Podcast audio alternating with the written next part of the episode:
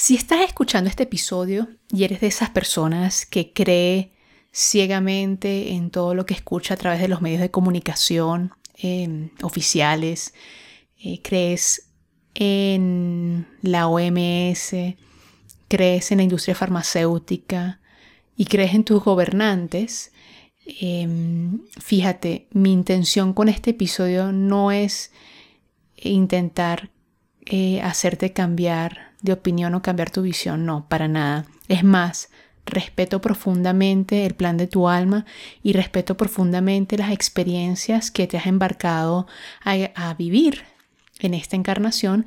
Así que con muchísimo amor te pido que por favor le des eh, pausa, stop, que busques otro episodio, incluso busques otro podcast eh, en este momento. Bueno, y si sigues aquí, asumo que eres una persona inquieta, que tiene apertura y está dispuesta a escuchar eh, otras visiones y otras versiones de la realidad. Eh, nuevamente, esto que te voy a compartir en realidad no es la verdad absoluta, es mi verdad, es lo que yo he experimentado y lo que yo he vivido y descifrado en los últimos, sí, en el último casi ya dos años. Así que te invito a sencillamente escuchar con discernimiento, eh, tomar lo que te sirva y lo que no dejarlo a un lado, eh, ya que para poder hablar en detalle de, mi encuentro con, con Ashtar o de cómo llegué o conocí al personaje de Ashtar, es importante poner un poco de contexto. Bienvenidos al podcast El arte de desaprender con la naranja mentora. Son múltiples las metodologías y los caminos que se pueden recorrer para recordar nuestra verdadera esencia. Así que prepárate para descubrir lecturas, métodos y herramientas que te ayudarán a soltar para recordar. Hola, soy Andreina Bolívar, mediadora de lectura, mentora, traductora de libros espirituales y canalizaciones e intérprete de sueños. Si sigues aquí, te agradezco el querer continuar en este episodio, el querer escuchar mi historia. En el episodio anterior te conté cómo trascendí el enneagrama y sentía que, iba hacia una búsqueda, o sentía como un llamado, más bien, un llamado hacia algo desconocido. Eh, y en medio de ese llamado, por supuesto, se desató todo el tema de la crisis, de la pandemia o pandemia, como quieras llamarle. Se dio eh, los cierres totales de las fronteras en los países, los cierres de negocios. Eh, la bolsa se vio completamente afectada.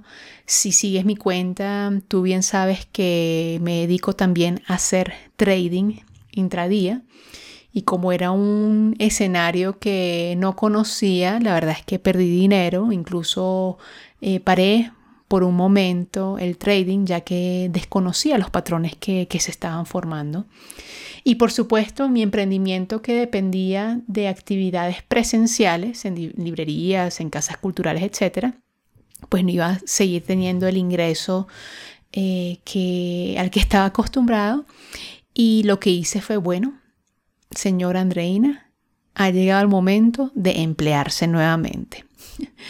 Así que apliqué una de las herramientas de la Escuela de la Magia del Amor, una de las herramientas con las que había conversado con, Alejandro Castro, y era algo muy interesante, y es que él, él me compartía que uno tiene, digamos, una, una función en su vida, que es aquello que que de pronto no es que te gusta hacerlo, ¿no? Pero, pero eres, tienes esa habilidad muy buena para hacerlo y que por lo tanto puedes generar ingresos a partir de eso.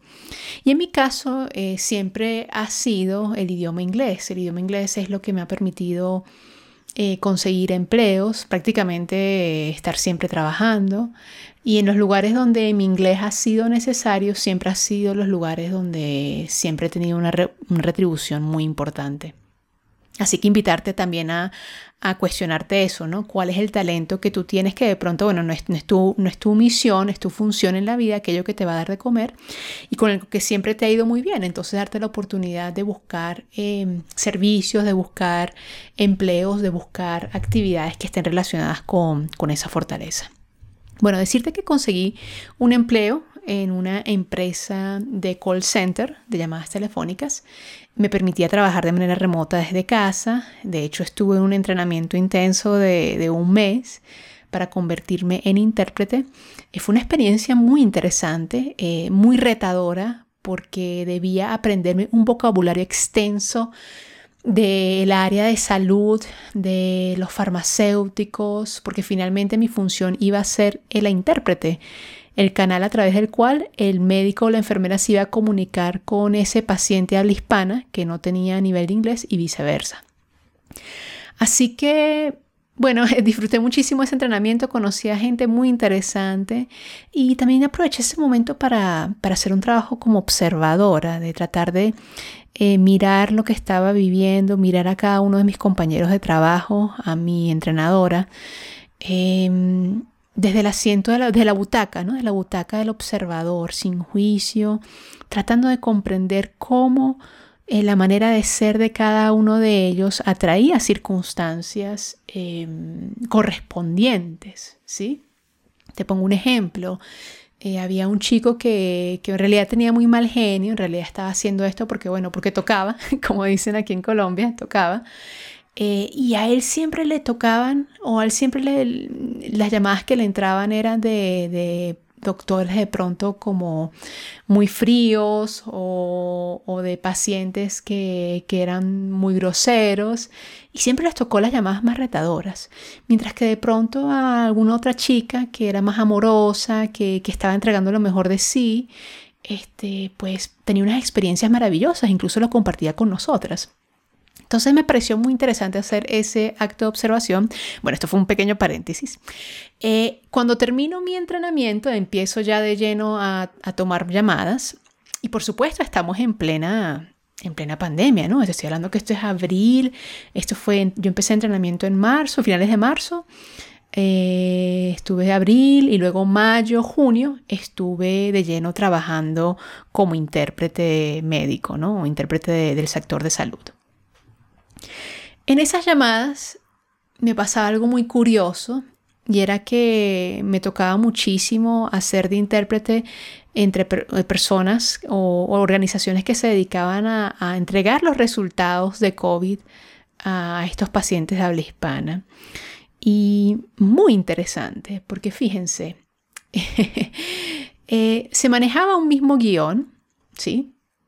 Y por supuesto, eh, escuchar las reacciones de, los hispanoparlantes frente a, los resultados de sus pruebas COVID, em, empezaron a despertar en mí una inquietud, una, no sé, como que yo sentía que algo no estaba bien. Entonces te voy a poner varios ejemplos. Eh, en una oportunidad llamaron a un señor diciéndole que él tenía COVID y él dijo, pero pero ¿cómo así? Si esta es la gripe que a mí siempre me da todos los años, ¿qué COVID ni qué COVID? No es más, esto es leve, ¿de qué me estás hablando? ¿no? Entonces la, señora no sabía muy bien cómo manejar esta situación. Recuerden que yo como intérprete, pues yo no puedo emitir juicio ni opinión, sencillamente estoy ahí para interpretar tal cual lo que, lo que me dicen, yo lo interpreto. Yo no puedo cambiar el significado ni agregarle algo distinto a lo que hayan dicho. En otra oportunidad eh, llamaron a un señor y le dijeron que, su prueba había dado negativa. Y él decía, pero ¿cómo así? Si mi esposa este, se ha hecho la prueba eh, y tiene COVID, y aún así nosotros, pues, mira, vivimos juntos, yo tomo de, de, su vaso, hacemos el amor, este, ¿cómo me va a decir usted que yo no tengo COVID, no? Este, Luego en otra oportunidad a una chica le llamaron y dijeron, mire, usted dio positivo eh, para este virus. Y la chica le dice, pero, pero ¿cómo así? Si yo me siento bien, yo me siento fenomenal, yo no tengo nada. Yo sencillamente me hice esa prueba porque estaba con una persona que, que supuestamente dio positivo, ¿no? y ellos le empezaron a hablar, ¿no? De que eso era de pronto que ella era una sintomática. Y entonces ahí otra vez empiezan las alarmas, ¿no? ¿Cómo así? ¿Cómo así que, que una persona puede ser asintomática. O sea, en, la historia de la humanidad, en, digamos, si tú de pronto has estudiado biología o incluso si tienes a, tus, a tus eh, conocidos, a tus familiares que de alguna manera están en la ciencia, muchos, muchos de ellos te dirían que, eso es imposible, que quién se va a creer ese cuento, ¿no? Em, y por supuesto estaban aquellas personas que cuando les daban la noticia pues caían en un shock, en un pánico y se notaba, se notaba el miedo, se notaba el miedo, ¿no? Y de hecho la persona le preguntaba, pero usted se siente bien. Bueno, ahorita que lo, ahorita que antes que me llamara yo me sentía bien, pero ahorita que usted me lo dice, de verdad que me siento como mal, me estoy ahogando. Súper extraño, súper extraño toda esa situación. Entonces este pechito que está aquí, ¿qué hizo? Bueno, yo seguí interpretando, pero me puse a investigar en internet y dije, bueno, ¿y si esto es una conspiración, no? Porque recuerda que yo desde hace unos años había estudiado mucho todo el tema de la conspiración reptiliana y todos estos temas del estado profundo, ¿sí? Eh, yo lo había ya abandonado porque sentía que, eh, no era bueno, no era bueno obsesionarse con, esa información tampoco. Era bueno reconocerla, tomar conciencia, pero ya eh, seguir mi camino. Entonces me puse a investigar y encontré una página web de un chico, Dylan, creo que se llama Dylan Monroe, que tiene una página que se llama Deep State Mapping Project. Y allí encontré, bueno, un pocotón de, eso se llama de artes, de infográficos, de infográficos, con muchísima información. Entre ellos estaba todo el tema de, que esto era una conspiración, ¿no? Pero eso no es lo importante en realidad. Lo importante es que en ese material me topé con un nombre que nunca había eh, oído ni había leído en ningún lugar de un tal Ashtar Sheran. Que esto formaba parte del proyecto de evacuación de Ashtar Sheran, ¿no? Y Ashtar, ¿quién? ¿Quién es ese? Así que fui a mi fuente de información eh, de libros, que es Amazon, Amazon Kindle. Eh, ahí yo, prefiero buscar libros, leerlos de ciertas temáticas, eh, en vez de ir a blogs, ir a de pronto a cualquier red, porque siento que hay cierta curaduría, ¿sí? Eso no significa que no, no, no vaya a ver a las redes para informarme, pero, pero sí me gusta mucho buscar libros porque siento que detrás de eso tuvo que haber habido algún tipo de curaduría y obviamente yo misma puedo sacar mis conclusiones una vez que leo el libro. Bueno, encontré varios libros de Asher Sheran eh, me mandé muchísimas muestras al Kindle, pero no sé, había algo que no, no, no me cuadraba, ¿no? La, voz de la canalizadora, de, de, la persona que estaba ahí transmitiendo ese mensaje, no me cuadraba, sentía que había mucho ego espiritual ahí. Hasta que me topé con un libro que se llama Cooperación Intergaláctica, de la canalizadora Paulette Marie Raymond, y no sé, hubo como un clic en mi cerebro, algo hizo como, ¡pup! como que ya va, esta es la información que estaba buscando. Eh, me compré el libro y me lo leí en dos noches. Y te puedo decir que quedé fascinada primero porque recuerda que unos meses antes yo había tenido mi canalización donde me hablaron acerca de la tercera dimensión y quinta dimensión, que eran conceptos totalmente nuevos para mí. Y segundo, porque en este libro precisamente me ayudaba a profundizar un poquito más qué significaba eso de ascender a la quinta dimensión.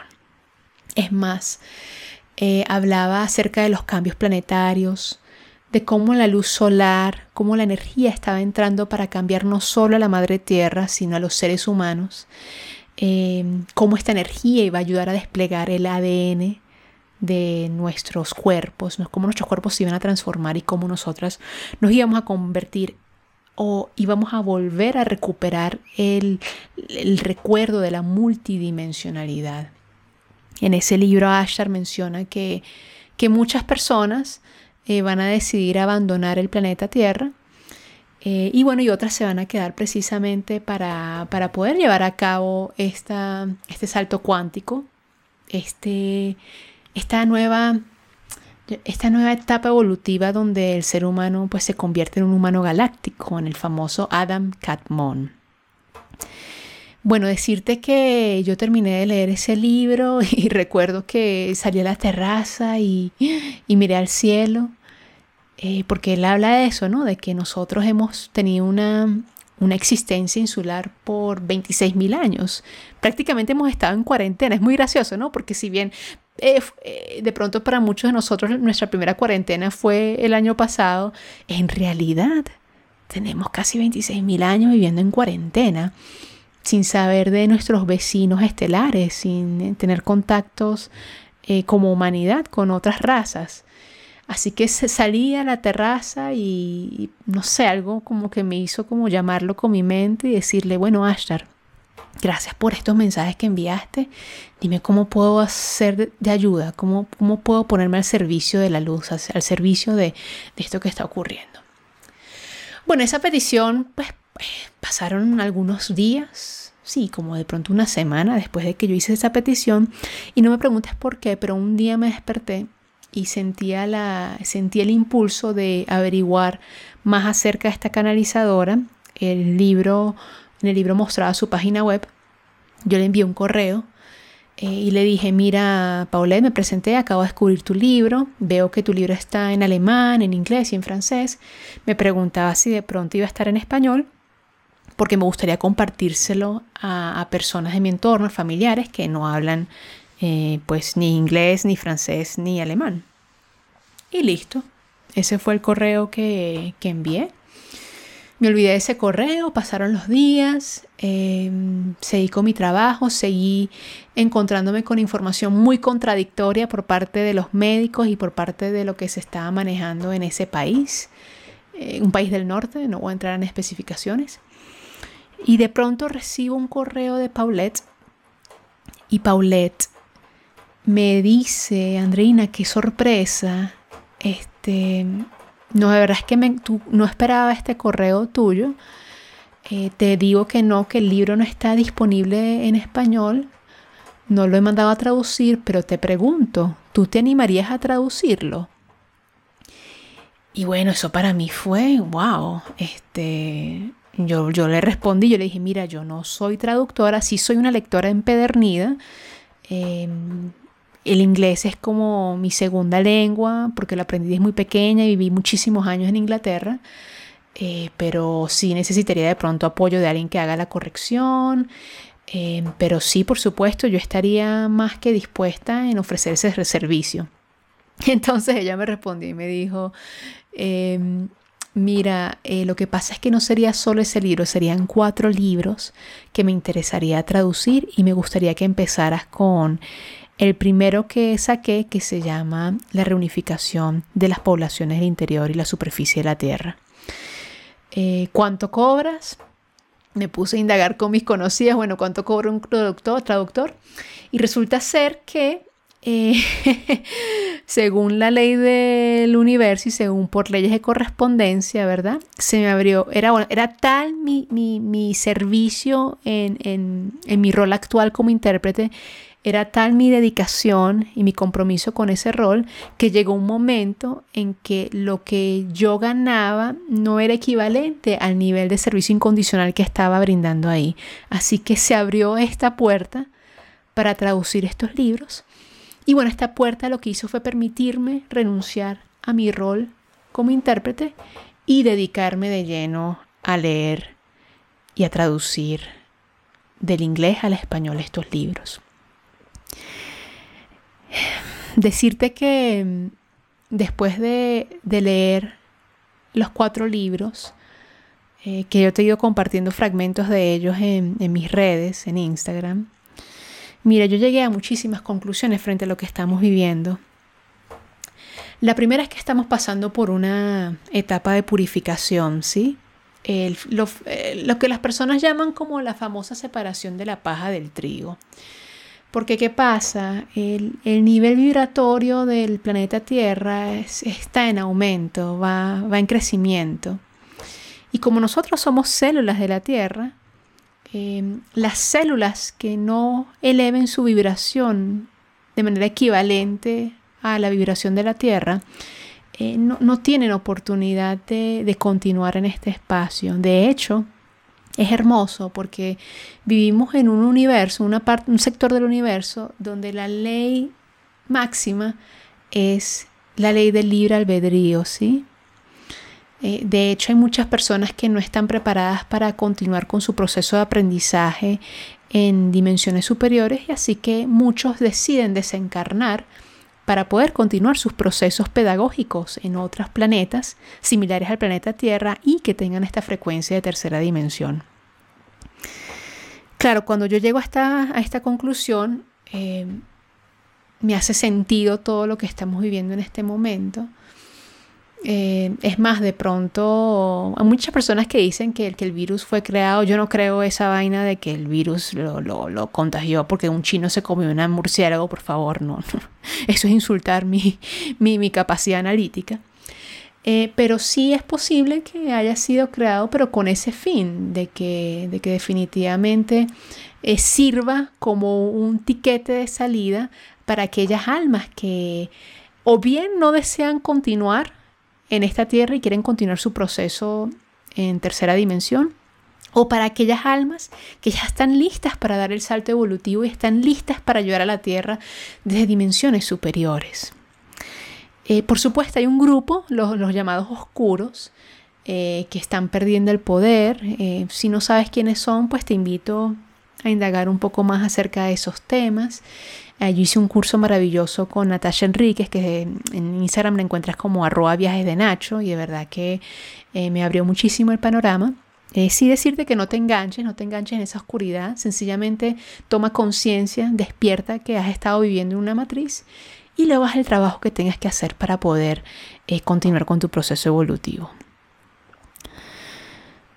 Lo otro es que hay muchas personas que en este momento están aterradas, tienen miedo de morir y no importa cuántas dosis se han inyectado de lo que sea, siguen en la calle con tapabocas y siguen viviendo en temor y en miedo. Y una de las cosas que hace mucho énfasis en estos libros de ayuda para la ascensión a la quinta dimensión es que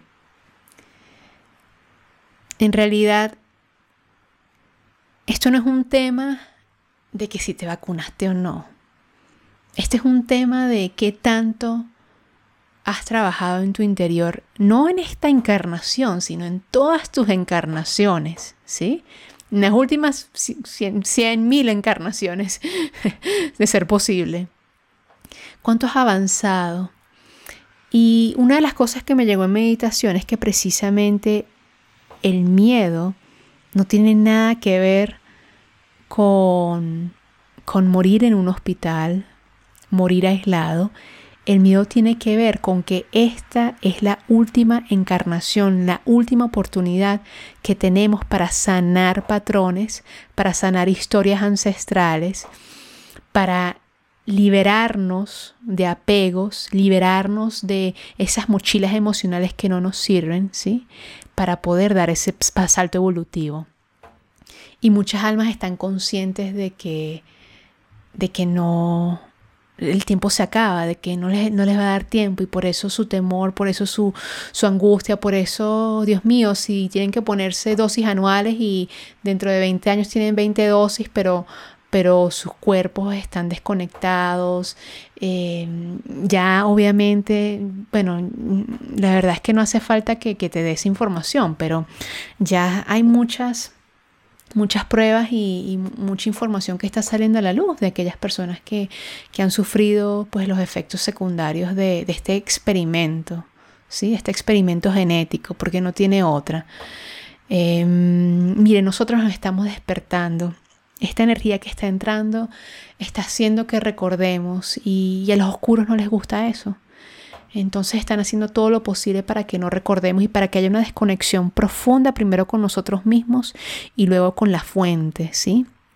Entonces, la invitación es esa, a ir al interior, a trabajar todos esos temas que tienes pendientes, todas tus creencias, a trabajar el desapego, a recordar que la muerte no existe y que nosotros, tú que estás escuchando esto, probablemente eres una, semilla estelar encarnada en este momento eh, con una misión muy específica que es anclar tu energía y anclar tu alta vibración para ayudar a transmutar todo este miedo, ¿sí? De eso se trata, no, no, no tienes que hacer más nada.